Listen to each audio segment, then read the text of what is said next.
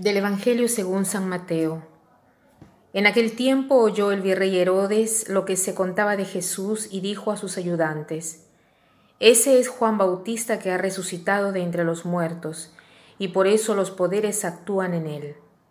Es que Herodes había mandado prender a Juan y lo había metido en la cárcel encadenado por motivo de Herodías, mujer de su hermano Felipe, porque Juan le decía que no le estaba permitido vivir con ella. Quería mandarlo matar, pero tuvo miedo de la gente que lo tenía por profeta. El día del cumpleaños de Herodes, la hija de Herodías danzó delante de todos y le gustó tanto a Herodes que juró darle lo que pidiera. Ella, instigada por su madre, le dijo, Dame ahora mismo en una bandeja la cabeza de Juan Bautista. El rey lo sintió, pero por el juramento y los invitados ordenó que se le dieran y mandó decapitar a Juan en la cárcel. Trajeron la cabeza en una bandeja, se la entregaron a la joven y ella se la llevó a su madre.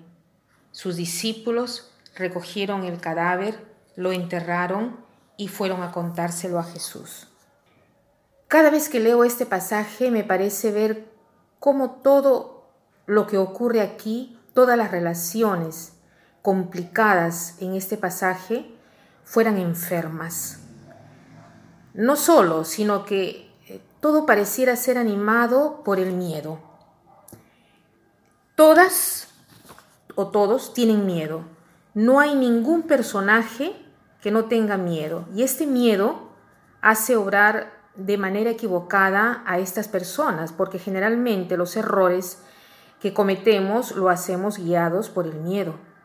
O sea, es muy importante saber direccionar nuestros miedos. En primer lugar, reconocerlos, saberles dar un nombre, además ser conscientes y darles una solución a esto. También la cosa, y, creo que más importante, será la de acrecentar nuestra fe, porque donde hay más fe, los miedos disminuyen. Veamos ahora paso a paso los miedos que animan a estos personajes. En primer lugar, Herodes tiene miedo que Jesús sea el Juan Bautista resucitado. Él mandó matar a Juan el Bautista. Tenía una gran estimación hacia Juan el Bautista, sabía que era una persona grande. Entonces ahora viendo a Jesús, piensa que es Juan el Bautista a quien mandó matar. He ahí el primer miedo. Después tiene miedo de lo que Juan le había dicho, o sea, que no le era permitido tener a la mujer de su hermano. Después Herodes, cuando mandó matar a Juan, tenía miedo de la gente, porque lo consideraban un profeta. Después vemos a Herodías, que tiene miedo de Juan y de lo que eh, pudiera eh, decir en contra de ella y lo manda a matar. La hija de Herodías, que tiene miedo de la madre, porque les parecen a ustedes posible que una adolescente le pida a su madre la cabeza de un profeta. ¿Qué cosa le puede interesar a ella la cabeza de un profeta? Nada. Pero, llena de miedo por la madre, ella eh, eh, le pregunta a la madre qué cosa le puede pedir al padre. Ella no se atreve ni siquiera a pedirle al padre lo que a ella le gustaría tener. Entonces, el miedo que domina aquí toda la escena, además es el, el miedo también de los comensales, porque Herodes había jurado a la hija delante de todos los comensales, delante de todos los invitados, y tiene miedo de cómo lo juzgarán si él le niega algo a la hija.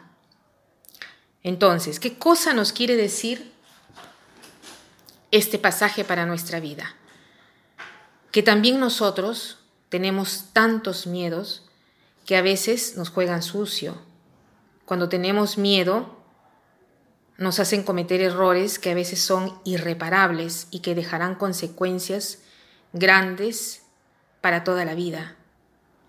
Entonces hoy reflexionemos y veamos cuáles son nuestros, nuestros miedos, démosle un nombre, tratemos de analizarlos, pero junto a Jesús, junto al Señor.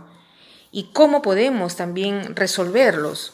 Yo decía que seguro la fe es la cosa más eh, acertada en todo esto para resolver estos miedos, pero la fe obra bajo el expediente humano que podemos reforzar y utilizar.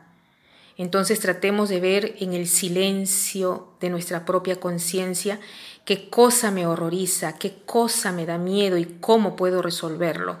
Tratemos de decirle al Señor, Señor, Tú eres mi lupa, mi salvación, el Dios en quien yo confío, y no tengo temor porque Dios me puede liberar de todo.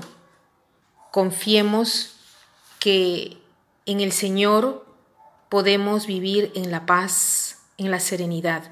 Pidámosle este don y, de vivir también convencidos de que nuestra vida está en sus manos y que Él sabrá hacer cosas maravillosas en nuestra vida.